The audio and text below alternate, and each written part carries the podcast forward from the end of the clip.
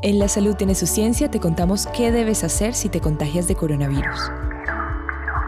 Si presentas síntomas o estuviste en contacto con algún contagiado, llama a tu médico de cabecera y cumple con las indicaciones que te dé. En el caso de que te toque someterte a una autocuarentena, consulta durante cuánto tiempo debes hacerla. Los expertos indican que dos semanas de aislamiento son suficientes. Lava tus manos con frecuencia, no compartas artículos personales, usa mascarilla y mantén el distanciamiento social para que no contagies a tus seres queridos. Conciencia, vences a la COVID-19. Este fue un mensaje de la Academia de Ciencias Físicas, Matemáticas y Naturales y esta emisora.